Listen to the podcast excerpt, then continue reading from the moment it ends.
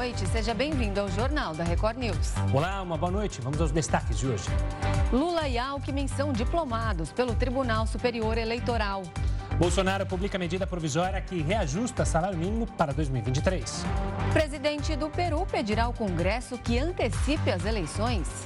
E ainda, depois de flexibilizar restrições, China se prepara para a nova onda de Covid-19.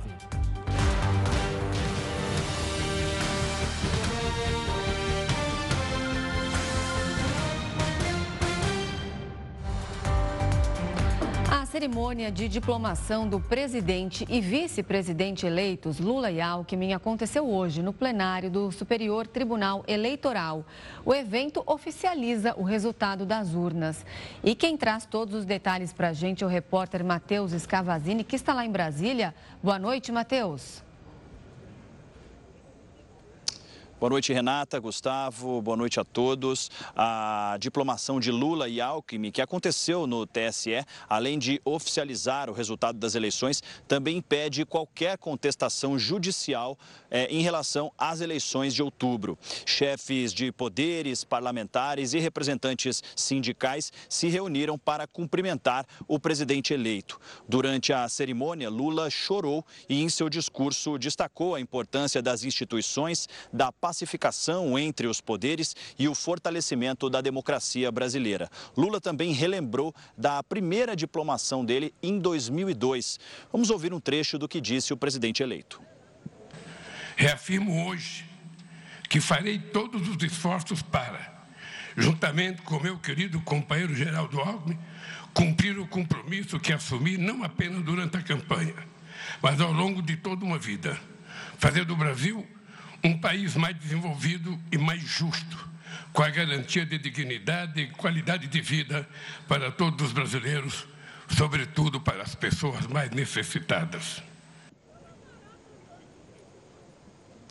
Outro que falou durante a cerimônia foi o presidente do TSE, ministro Alexandre de Moraes. Ele disse que o país encerra mais um ciclo democrático e completa 34 anos de estabilidade da democracia e que a justiça eleitoral soube, juntamente com o apoio do Poder Judiciário, garantir isso. Moraes ainda disse que a Justiça Eleitoral se preparou para combater ataques antidemocráticos e violência contra membros do Judiciário. Vamos ouvir um trecho do que disse o presidente do TSE. Como era de se esperar, ficou constatada a ausência de qualquer fraude, qualquer desvio ou mesmo qualquer problema.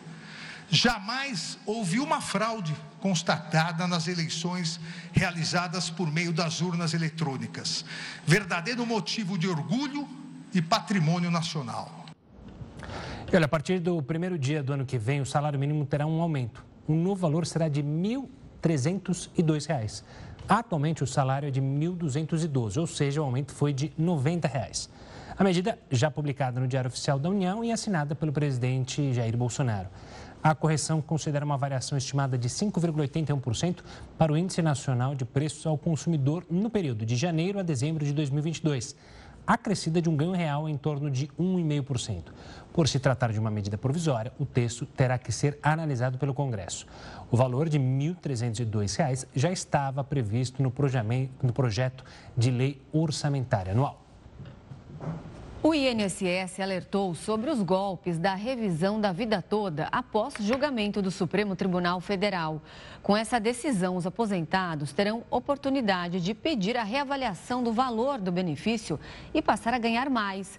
Depois do julgamento, os segurados começaram a receber mensagens por meio de aplicativos e também nas redes sociais para obter dados pessoais e assim aplicar os golpes. O INSS informa que não entra em contato por telefone ou outros canais para receber, para oferecer serviços ou benefícios e muito menos revisão de valores. Caso o aposentado tenha alguma dúvida, poderá ligar no 135, que é o número oficial do Instituto. O julgamento do médico anestesista flagrado ao abusar de uma mulher durante o parto começou nesta segunda-feira. Quem tem mais detalhes ao vivo sobre como foi esse primeiro dia é o repórter Marcos Marinho. Boa noite, Marcos. Oi, Gustavo, boa noite para você, para Renata, para todos que nos acompanham. O primeiro dia de julgamento aconteceu no Fórum de São João de Meriti, na Baixada Fluminense. O médico anestesista Giovanni Bezerra é acusado de estupro de vulnerável e, por determinação da Justiça, ele participou desse primeiro dia por meio de uma videoconferência. Isso porque, segundo a polícia, ele tem sofrido ameaças de morte e essa medida também foi adotada para evitar que a vítima se sentisse intimidada. Nesse primeiro momento, estamos aí acompanhando aí a fase de instrução e julgamento. A previsão é que o julgamento dure até dois meses. E nessa primeira fase, nessa primeira etapa, são ouvidas oito testemunhas de defesa e oito testemunhas de acusação. Começamos hoje pelas testemunhas de acusação. E como a primeira testemunha foi justamente a mulher vítima desse abuso, então esse foi um dos motivos motivos pelo qual a participação do médico anestesista foi por meio de uma videoconferência, para não intimidá-la e também porque, segundo a polícia, ele vem recebendo ameaças de morte. Vamos relembrar que esse caso aconteceu em um hospital de São João de Meriti, na Baixada Fluminense, e o caso foi flagrado, foi descoberto depois que um grupo de enfermeiras colocou um telefone celular gravando um parto. Esse aparelho foi colocado dentro de um armário e gravou as imagens, gravou o momento em que o médico anestesista abusa sexualmente de uma mulher que tinha acabado de dar à luz. Entre as testemunhas de acusação, além da própria vítima, estão a delegada Bárbara Lomba, que é a responsável pela investigação, e também o marido da vítima, que, segundo a polícia, foi orientado pelo próprio médico a não ficar na sala do parto e assim facilitar esse abuso sexual. Além desse processo criminal, Giovanni Bezerra enfrenta um processo no Conselho Regional de Medicina Atualmente, o registro profissional dele está suspenso e esse registro poderá ser cassado em definitivo. Precisamos aguardar aí os próximos passos do Conselho. Há aí uma série de burocracias e testemunhas e depoimentos que precisam ser ouvidos para que esse processo, enfim, siga adiante. A previsão, portanto, é que esse processo dure aproximadamente dois meses o processo no Tribunal de Justiça que apura esse crime, que acompanha esse crime de estupro de vulnerável. A defesa do médico pediu para que ele respondesse ao processo em liberdade, o que não foi aceito pela justiça. Pediu também que ele fosse submetido a uma série de exames. Isso porque os advogados de Giovanni Bezerra afirmam que ele sofre de problemas psicológicos e que também faz uso de medicamentos que aumentam o desejo sexual. Esses pedidos da defesa foram negados pelo juiz responsável pelo caso, juiz que também não permitiu gravações dentro da sala onde acontecia essa primeira fase do julgamento, porque o processo segue em segredo de justiça. Gustavo, Renata, volto com vocês. Tá certo, Marcos Marinho falando ao vivo do Rio de Janeiro. Obrigada pelas informações. Uma boa noite para você.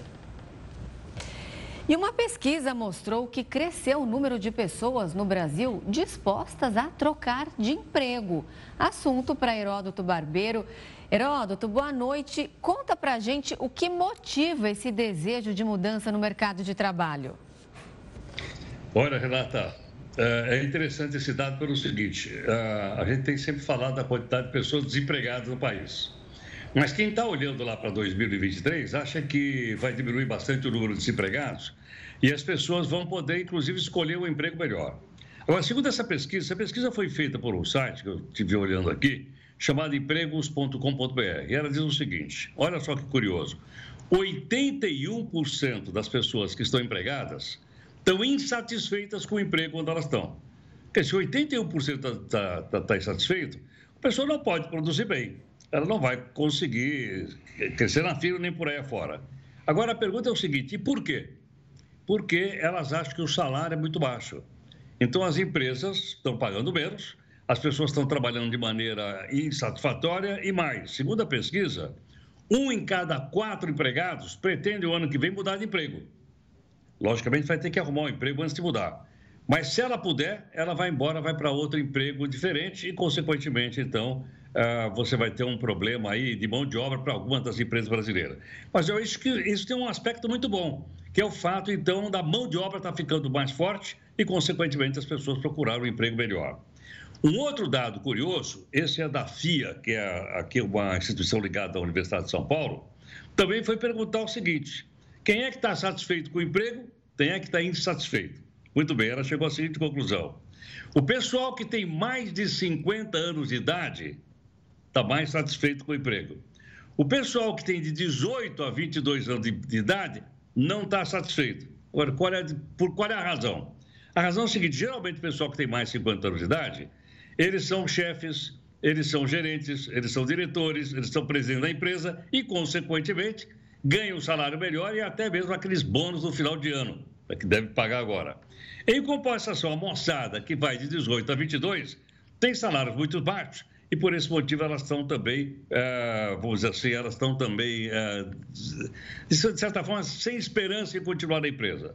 Agora, se você perguntar, bom, mas em média, entre os jovens e os velhos, o que, que diz a pesquisa? Ela diz o seguinte: que a maior parte dessas pessoas, então, gostariam de ficar na empresa, primeiro, para crescer profissionalmente.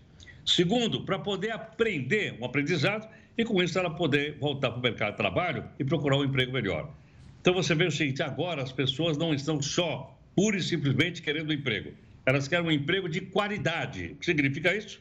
Um emprego remunerado dignamente por aquele trabalho que ela faz. É uma mudança interessante de otimismo que a gente vai ver se vai se concretizar ou não em 2023. Então, como você vê aí, Renata e Gustavo, uh, a gente vai olhar um pouquinho para o mercado de trabalho em 2023. Vamos ver se aparecem aí umas boas ofertas. Pois é. E eu acho que eu coloco uh, também nessa seara aí que, principalmente uh, os mais jovens, buscam qualidade de vida, não só um ótimo salário, né, Heroto?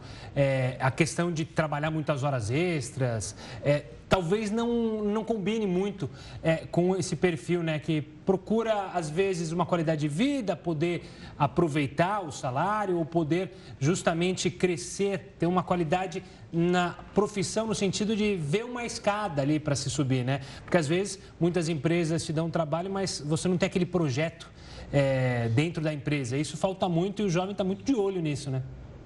É, exatamente. Agora, isso sempre depende, viu, Gustavo, da quantidade de empregos que você tem oferecendo. Quando você tem muita gente querendo emprego e pouca oferta, você aceita qualquer coisa. Sim. Se ganhar um dinheiro, vamos lá. E depois, outro pessoal mais velho, mais maduro, geralmente tem os filhos para. Né, tem filhos, tem família, essa coisa. Então, a pessoa aceita. Agora, os jovens, quando ele, ele tem pouca coisa para pagar, não sei o sustento dele, ele pode jogar mais com isso.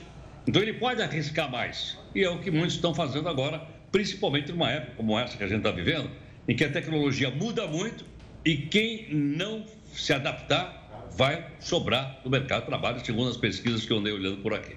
Tá certo. Heroto, uma ótima noite. Eu não vou uma deixar... última coisa, só uma coisinha só, ainda do emprego. Ah, tá. Eu, eu, eu, fui contratado como advogado do Faísca. Qual que é? O que aconteceu? Você era o cara que estava é. causando com ele, agora que vai advogar também? Não, não, não. Nós estamos entrando com uma ação contra a CBF. Ah, primeiro, primeiro ele voltou de Buenos Aires? Ele já voltou? É, já, já. Eu, eu, hoje conversei com a, com a presidente de uma associação de defesa dos animais, advogada. É ela que está entrando com a ação por causa daquela cena que a gente mostrou, vocês até me pegaram de surpresa, do, do, gatinho sendo tirado de lá e jogado no chão. Tá?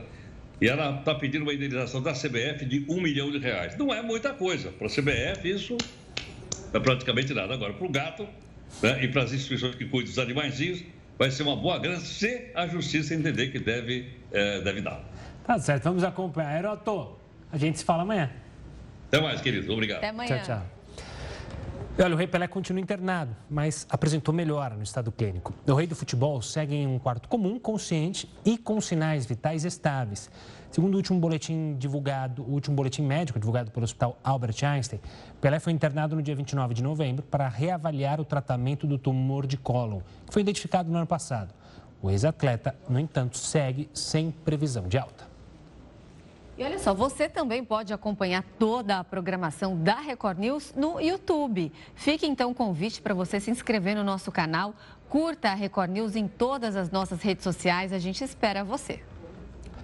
A presidente do Peru propôs antecipar a eleição para 2024. A medida foi anunciada após um fim de semana marcado por protestos violentos no país. Alguns setores políticos. Dina Boluarte anunciou nesta segunda-feira que vai enviar para o parlamento um projeto de lei para antecipar as eleições presidenciais para abril de 2024. Desta forma, o mandato da presidente seria reduzido em dois anos, já que o pleito estava previsto apenas para 2026.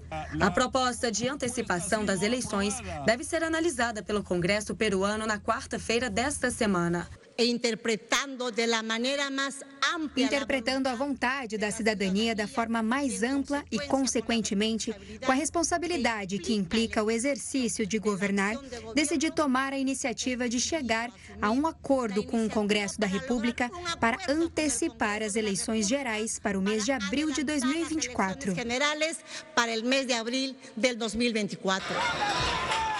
A decisão de Boluarte aconteceu depois de uma série de protestos no fim de semana.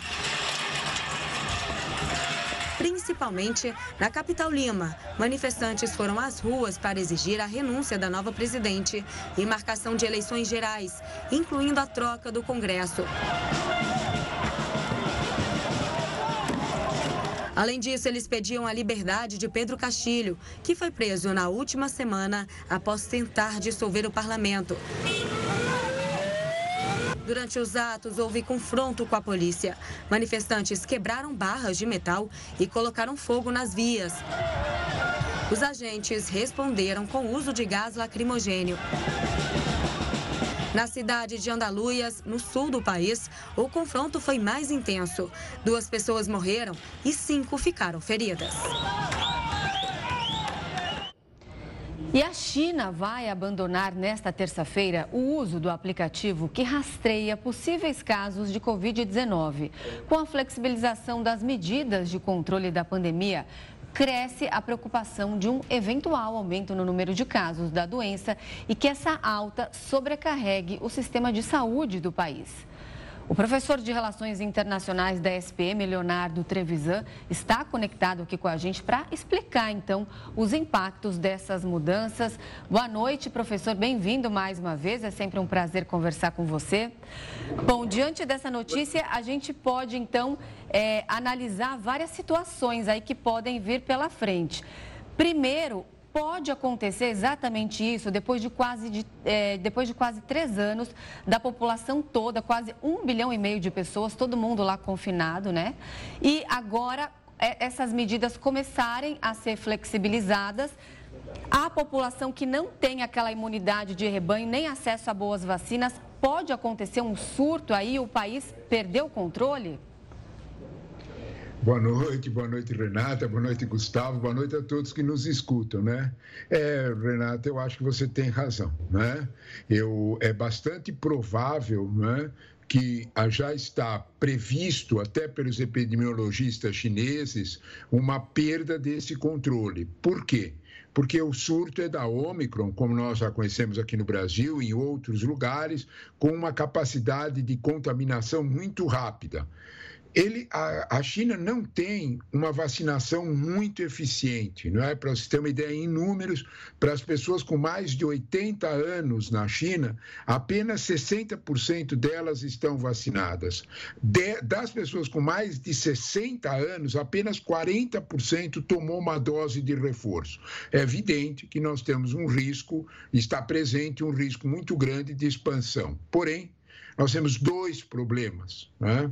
O primeiro desses é uma impossibilidade da população chinesa continuar a suportar o lockdown. Né? Os, a, as revoltas, os protestos são constantes. Né? O primeiro deles, lá em 22 de novembro, numa fábrica para nós muito conhecida, a Foxconn, uma fábrica da Apple que faz os iPhone 14. Essa fábrica teve uma, um, uma quase 200 mil empregados nela, uma paralisação com a, muita violência policial para conter os protestos exatamente porque as pessoas queriam voltar a trabalhar.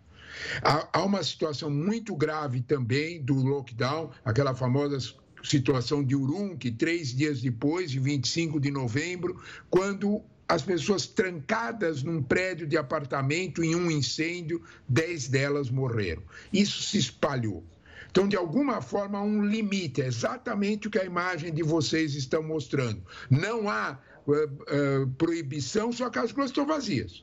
Né? As ruas de Pequim estão vazias porque a realidade é dessa proibição. O segundo ponto é a crise econômica.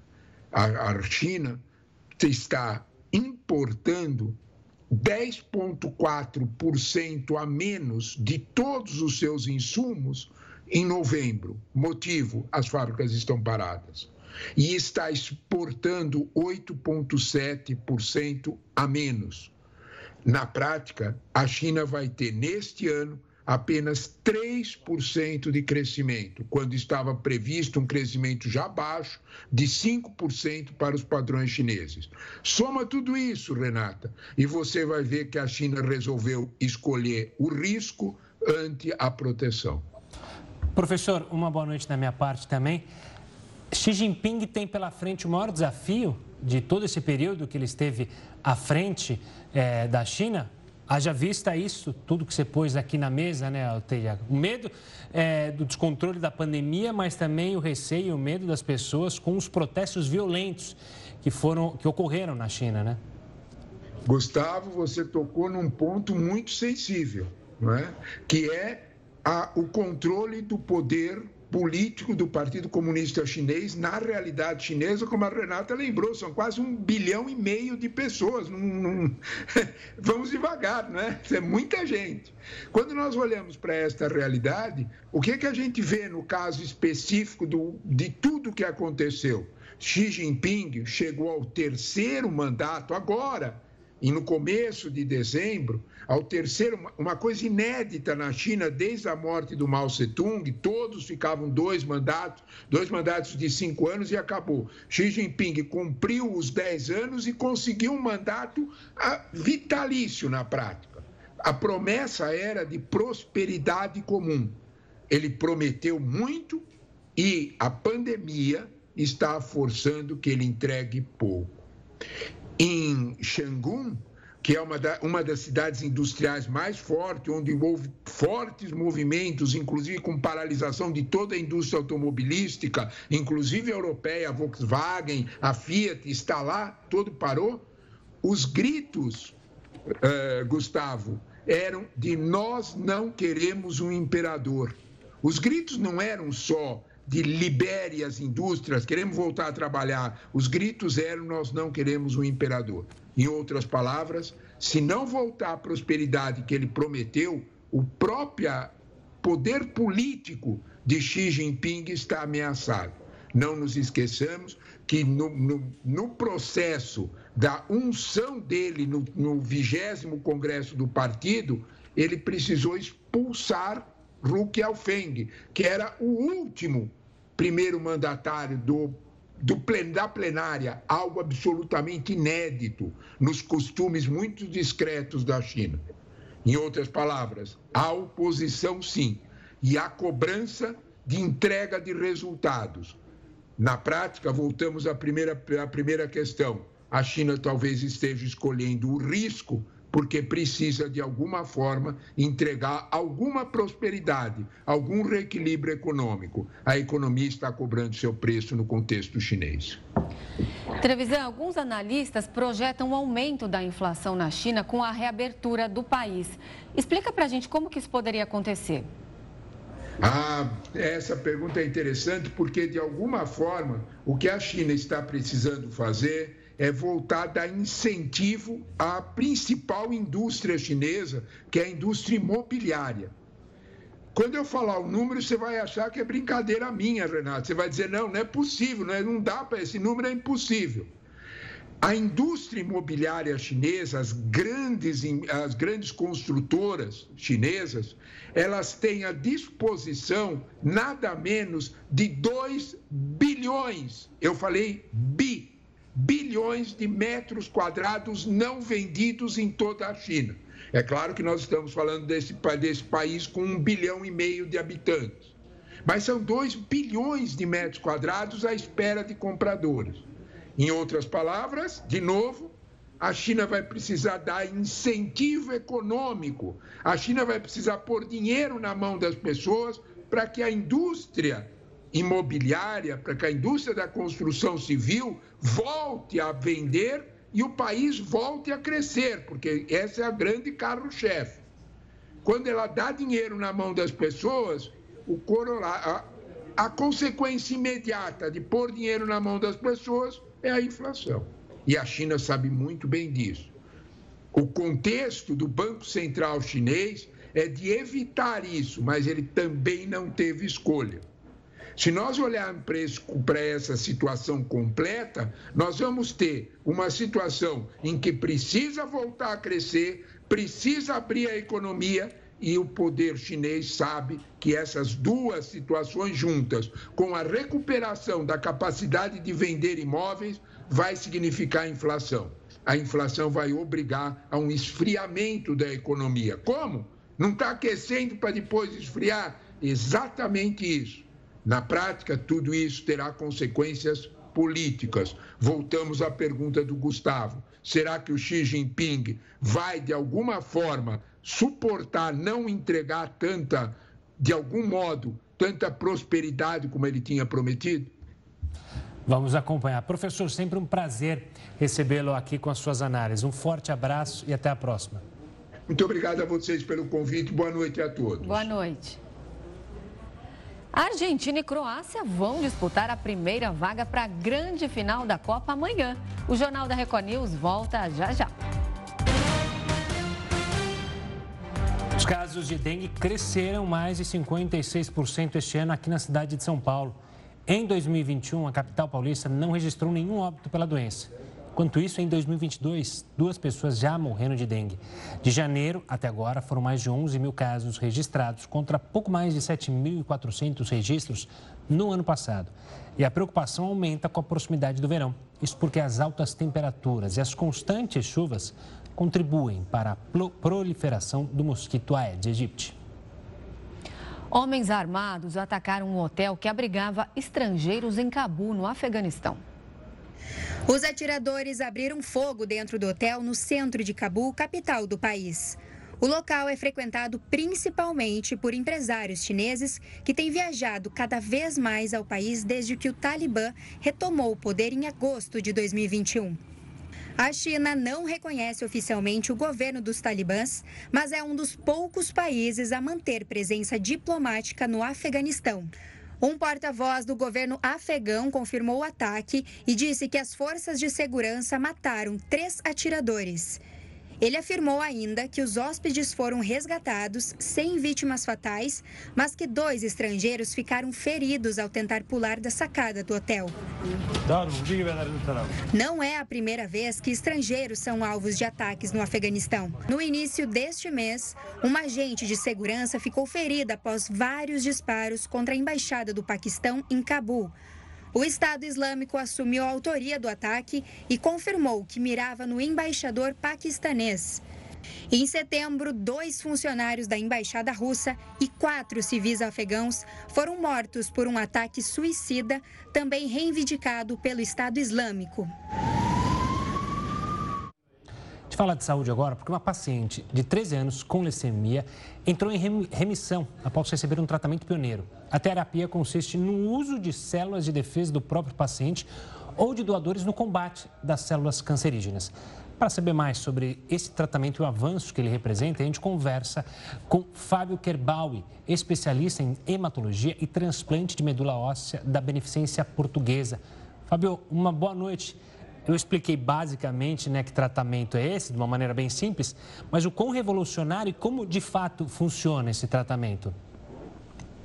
Boa noite, Gustavo, Renato, espectadores, é um prazer. Bom, é, é importante, acho que primeiro é, definir que a leucemia é um tumor da medula óssea, da fábrica do sangue, né, do tutano do osso. E o tratamento básico da leucemia linfóide aguda é quimioterapia uma chance muito boa de cura em crianças e, e adultos jovens, e eventualmente o transplante de medula óssea halogênico, de um outro doador. Essa paciente em questão, ela falhou a tudo isso.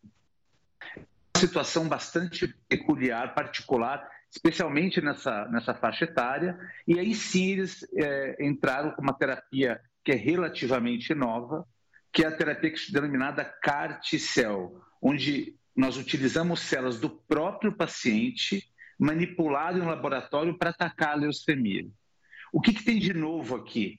É que essas células que foram utilizadas, manipuladas em laboratório para atacar a leucemia, provinha de um doador saudável. Então, é uma terapia que a gente chama de CAR-T-cell, de um doador saudável. Isso é muito inovador, especificamente no subtipo é, da leucemia dessa paciente. É, doutor, a gente estava falando aqui de doador saudável. Pode uhum. ser qualquer doador saudável é, doar essa célula para esse tratamento ou precisa existir algum grau de compatibilidade, como existe, por exemplo, na doação de medula óssea? Isso, excelente pergunta. Então, na doação de medula óssea, para o transplante de medula óssea, o doador ideal é 100% compatível, embora hoje nós é, conseguimos fazer transplantes com 50% de compatibilidade de forma é, muito eficaz. Especificamente para essa terapia revolucionária, o CAR-T-cell, eu volto a dizer, o padrão é utilizar os linfócitos do próprio paciente. Quando se utiliza linfócitos de outros doadores, de doadores saudáveis, isso hoje, na terapia com CAR-T-cell, ainda é a base de pesquisa. Então, nós não temos um banco, nós não temos doadores elegíveis para isso ainda e nada é feito fora de protocolo de pesquisa. O que, que se vislumbra? É que ao longo do tempo, essa terapia possa se tornar uma realidade mais factível, quer dizer, utilizando linfócitos de doadores comuns. E o principal, que é o cerne dessa tua pergunta, eu não preciso de uma compatibilidade de 100%. Na verdade, não preciso de nenhuma compatibilidade. Eu posso usar o linfócito de um doador absolutamente sem nenhuma compatibilidade. Por quê? Porque eu programo essa célula geneticamente para não atacar o próprio organismo, diferente do transplante de medula óssea, onde eu preciso dessa compatibilidade. Qual que é a vantagem disso? Isso amplia a possibilidade. Né? Então, eu tenho, vamos dizer de uma forma bem simplista, eu tenho uma, um freezer cheio de linfócitos programados para atacar um subtipo de leucemia, onde eu não preciso de uma compatibilidade. Eu, eu, eu pego esses linfócitos, faço uma, uma, um tratamento no paciente e infundo esses linfócitos diretamente. Então, essa é a grande revolução, usar linfócitos não compatíveis. Doutor, a, terapia é, para leucemia, obviamente que ela tem efeitos é, que são devastadores, são bem, é, um, é, um, tratamento bem pesado, né? Esse novo hum. e revolucionário tratamento, ele tem efeitos colaterais menores para o paciente? É, excelente pergunta também. Sim, olha, o tratamento tem efeitos colaterais. Mas o que é importante do, da terapia com CAR-T, com essa célula é, programada em laboratório, diferente de, por exemplo, um transplante, onde eu preciso é, submeter o paciente a uma carga grande de quimioterapia e radioterapia para destruir a medula dele e em seguida receber a nova medula do doador, nessa terapia com células modificadas em laboratório, não preciso disso. Então a gente diz que isso é uma, uma droga viva, né? Então, a própria célula que vai se encarregar como um remédio de destruir a leucemia. Eu preciso sim fazer uma, uma preparação no paciente, mas de uma forma muito tênue, muito, muito infinitamente menos tóxica do que acontece no transplante é, de medula óssea. E sim, eu tenho principalmente o que a gente chama de uma liberação de citocinas. Eu tenho uma resposta inflamatória, como se o paciente ficasse inflamado com essas células novas infundidas nós temos medicamentos e, e, e manobras para conter esse tipo de inflamação, de forma que é um tratamento seguro, bem seguro. É, o índice de, de, vamos dizer, de complicações graves é muito baixa. Ela gira em torno de 1%, até 3%, dependendo dos casos, o que é muito baixo, considerado um tratamento relativamente seguro. Ele está sendo testado é, só para leucemia ou ele também pode ser usado para outros tipos de câncer? Então, Renato, o importante é que assim, existem tratamentos com CAR-T-cell já homologados, já liberados pelo FDA, pelo, pela, pelos órgãos americanos, europeus e pela Anvisa no Brasil. Então, isso deixou de ser experimental em algumas situações. Aqui no Brasil, leucemias agudas, LLA, leucemia linfóide aguda do subtipo B, em pacientes até 25 anos, que foram totalmente refratários à químio ou apresentaram duas recidivas, quer dizer, a doença voltou duas vezes. Isso já é uma, uma realidade no Brasil e no mundo. Em linfomas B também existe uma, uma diversidade de subtipos de linfomas, mas nos linfomas B nós também temos células é, carticel já definidas é, para o tratamento é, desses pacientes. Especificamente em outras doenças e especificamente utilizando carticel, linfócitos manipulados no laboratório de outras é, pessoas, sim, isso é, é, é, é novo e, tem outras doenças, é mieloma múltiplo e outras doenças hematológicas, outros subtipos de linfoma e até alguns tumores sólidos que já vêm é, tendo é, é, estudos científicos para tentar combater com, essa, com esse tipo de imunoterapia. Doutor, obrigado pela participação aqui conosco, explicando então essa terapia. Um forte abraço e até uma próxima. Abraço, prazer, boa noite. Até mais. Bom, agora a gente fala de Copa do Mundo. A Argentina e a Croácia fizeram os últimos preparativos para a disputa da primeira vaga da grande final. As seleções se enfrentam amanhã e estão bem confiantes. Vestidos de azul e branco, os hermanos é que fazem a festa pelos bares e ruas de Doha, como se fossem os donos do futebol. São cerca de 20 mil argentinos aqui no Catar. E parece mais. Amanhã, a presença deles no estádio será fundamental para a seleção de Messi tentar voltar a uma final de Copa depois de oito anos, quando perdeu para a Alemanha no Maracanã por 1 a 0. Em número bem menor, aparecem os croatas, mas a confiança deles está em alta. O meio-campista da Croácia, Perisic, esbanja otimismo. Queremos chegar à final e se jogarmos como na partida contra o Brasil, tudo é possível, disse ele. Quando as duas seleções se encontraram em 2018 na fase de grupos da Copa da Rússia, a vitória foi da Croácia por 3 a 0. E agora, o lateral esquerdo Talhafico disse que hoje há diferentes jogadores, outras características e que o jogo de amanhã vai ser totalmente diferente do que se passou quatro anos atrás. Totalmente diferente a lo que passou quatro anos atrás. Vencer para continuar em busca da taça é o sonho de todas as gerações de argentinos.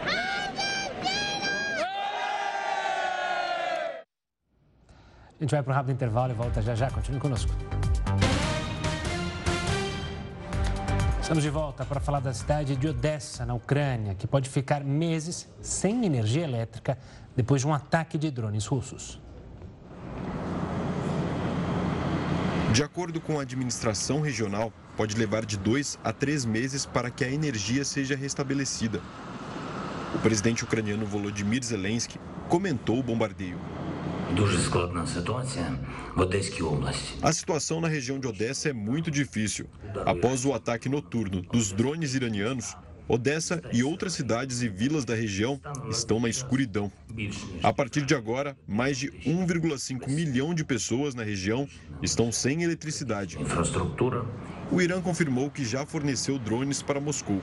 Apenas as maternidades e hospitais continuaram conectados à rede elétrica. O primeiro-ministro ucraniano, Denis Shimial, explicou que a prioridade é reestabelecer as infraestruturas críticas, como hospitais, o abastecimento de água e de aquecimento. A eletricidade dos civis está apenas no quarto lugar da lista. Por isso, os moradores de Odessa podem ficar meses no escuro e foram aconselhados a deixar a cidade. O governador da região informou que dois drones foram abatidos pela defesa aérea ucraniana. Novos ataques também foram registrados em outras cidades do país, como Kherson e Donetsk. Com os bombardeios, o premier disse que os cidadãos devem esperar cortes de energia durante o inverno. Segundo ele, todas as usinas termoelétricas e hidrelétricas do país foram danificadas. Além disso, cerca de 40% dos sistemas de rede de alta tensão sofreram danos variados. O movimento em bares e restaurantes deve cair nas próximas semanas. E o motivo dessa queda é a eliminação da seleção brasileira da Copa do Mundo do Catar. Com a ausência da seleção no torneio, os bares e restaurantes serão menos procurados para as reuniões entre amigos e parentes que planejavam ver os jogos. Segundo a Abrazel, Associação Brasileira de Bares e Restaurantes, haveria um aumento de 30% no movimento até o final da Copa, mas depois da eliminação, a expectativa caiu pela metade. O IBGE prorrogou a coleta de informações do censo. O prazo foi estendido para, no mínimo, até o fim de janeiro. Arthur é supervisor dos recenseadores do IBGE em Goiás. Mas para cumprir o novo prazo, agora ele também faz o papel de entrevistador. Falta um pouco de pessoas para estar nessa função. E aí a gente teve uma mobilização e estamos em campo para complementar, para auxiliar dentro do IBGE as pesquisas do censo. De acordo com o Instituto, não falta dinheiro e parte dos recursos destinada ao censo já foi transferida para o próximo ano. O que falta é mão de obra. Hoje, 60 mil recenseadores estão trabalhando, o que equivale a apenas um terço das vagas disponíveis. Segundo o IBGE, a falta de entrevistadores é a principal responsável pelo atraso na conclusão do censo. Apesar de ter melhorado a remuneração e e flexibilizado as regras de contratação, o Instituto não conseguiu encontrar o número necessário de profissionais para fazer o serviço dentro do prazo. A coleta de dados começou em agosto. O plano era terminar em outubro, mas as entrevistas vão virar o ano e só devem acabar em janeiro. Primeira etapa que consiste em percorrer todo o território nacional né, e visitar todos os endereços. E no ano que vem, a gente vai fazer a segunda etapa, que consiste em voltar aos domicílios os quais a gente não conseguiu sucesso na entrevista. Os entrevistadores já visitaram mais de 59 milhões de domicílios. O IBGE calcula que 78,73% da população estimada do país já foi recenseada. O estado mais adiantado é o Piauí, onde 96% das pessoas já foram recenseadas. Depois vem o Sergipe, com 91,2%, e Rio Grande do Norte, com 89%. 69,8%. Os mais atrasados são o Mato Grosso, com 65,9%, o Amapá, com 66,9% e o Espírito Santo, com 70,67%. Outra dificuldade é convencer a população a participar. Tem trabalhado para quebrar essa resistência, né? Mas tudo isso tem gerado uma dificuldade adicional. Mas nessas casas aqui, deu tudo certo. Foi bem rápido, talvez nem um minuto. E por causa das dificuldades para encerrar o censo, o IBGE também vai atrasar a divulgação de três pesquisas da PNAD contínua, a Pesquisa Nacional de Amostra de Domicílios. E o mercado revisou para baixo a previsão da inflação deste ano. Segundo o boletim Focus, o índice deve fechar 2022 em 5,79%. Mesmo o percentual sendo menor que o divulgado na semana passada, ainda fica acima do teto estipulado de 5%. Já no próximo ano é esperado uma inflação anual de 5,08%. E a Fazenda 14 entrou na última semana e os desafios para chegar na tão sonhada final não param. E claro, você acompanha toda a repercussão em A Fazenda News. Daqui a pouco, Itapecerica da Serra vai pegar fogo. Isso porque tem eliminação e, na sequência, a formação de mais uma roça surpresa. Na última mesa redonda, a apresentadora Fabiana Oliveira recebeu o casal finalista do Paro Campo, Adriana Ribeiro e Albert Bressan, além do psicólogo Jacob Goldberg. Eles comentaram sobre como é lidar com a pressão de uma reta final de reality. Na realidade, o jogo é uma construção muito grande, né, Fabi? Porque é, mexe com o teu emocional, com o teu físico. É, o tempo é, é, uma coisa que você perde a noção lá dentro. Você não tem relógio, você não tem celular, você não tem comunicação. Então, quando chega nessa reta final, é o que o doutor mais ou menos falou, o organismo ele fica meio que de ressaca. Ele está no stand-by no piloto automático ali. Então, ele quer mesmo entregar a missão e encerrar aquilo da melhor forma possível. E no programa de logo mais, as ex-PUs Aritana Maroni e Carol Narizinho vão comentar tudo sobre a eliminação e formação da nova roça especial. Então não perca, a Fazenda News começa logo após a exibição do reality na Record TV. E a cápsula Orion da NASA retornou com sucesso para a Terra. O Jornal da Record News mostra isso já já. O Irã executou um jovem de 23 anos detido durante participação em protestos. Foram apenas 20 dias entre a prisão e a execução de Majid Hanavad. Ele foi a segunda pessoa presa durante a onda de protestos pelo país.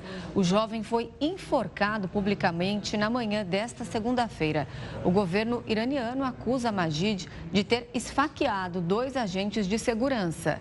Desde setembro, manifestantes ocuparam as ruas do Irã em atos contra a morte de Massa Amini. Ela tinha sido presa pela polícia da moralidade por supostamente violar o código de vestimenta.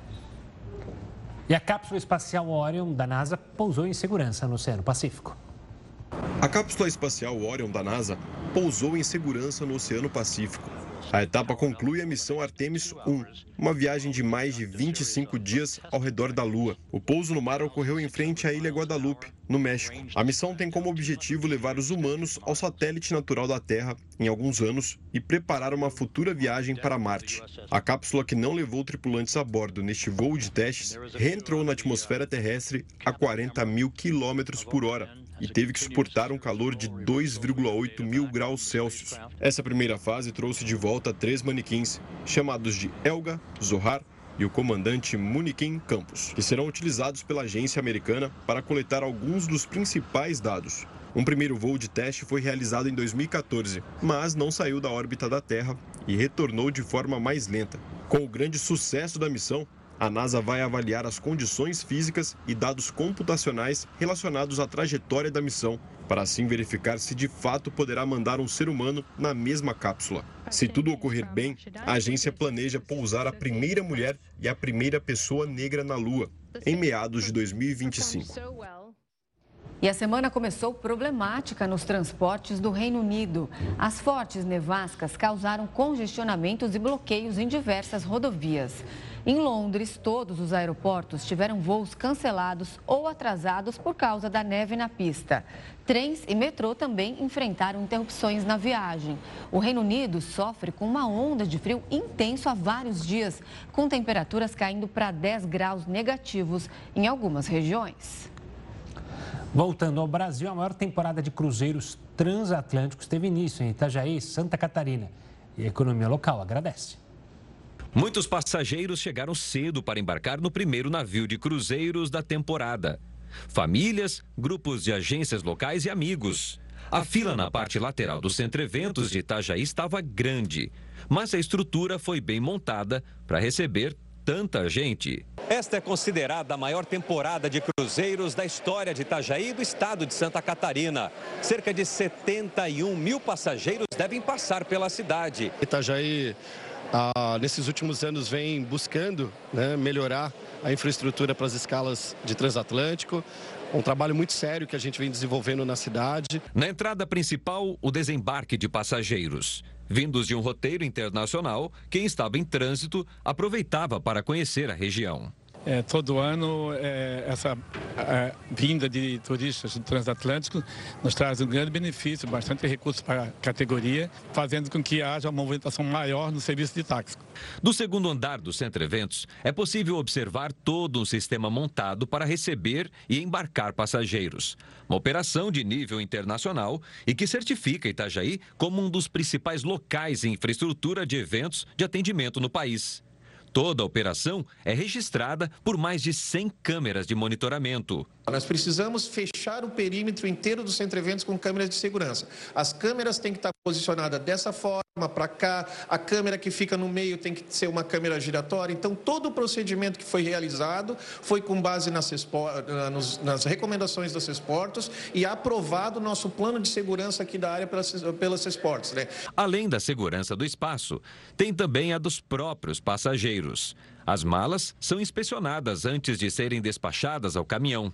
Só depois da análise é que são destinadas ao navio. A gente passa todas as malas nos scanners, né, que é uma, uma pré-checagem que a gente faz é, para identificar qualquer produto que não esteja de acordo com as normas é, da embarcação e da, e da Polícia Federal para controle é, de qualquer produto ilícito, de qualquer material que possa, possa ser considerado que não está em acordo com as normas da, da companhia e da Polícia Federal. A temporada em Itajaí termina no dia 26 de fevereiro. Até lá, toda essa estrutura vai ficar montada. A expectativa é de que sejam movimentados cerca de 26 milhões de reais na economia local. Mas a cidade já tem um planejamento futuro: montar um bulevar com pier para tracagem dos navios transatlânticos. Para sair do papel, ainda é necessário romper questões burocráticas. O Jornal da Record News fica por aqui. Obrigada pela companhia. Tenha uma ótima noite. Fique agora com News das 10 com a Suzana Busanello. Tchau, tchau.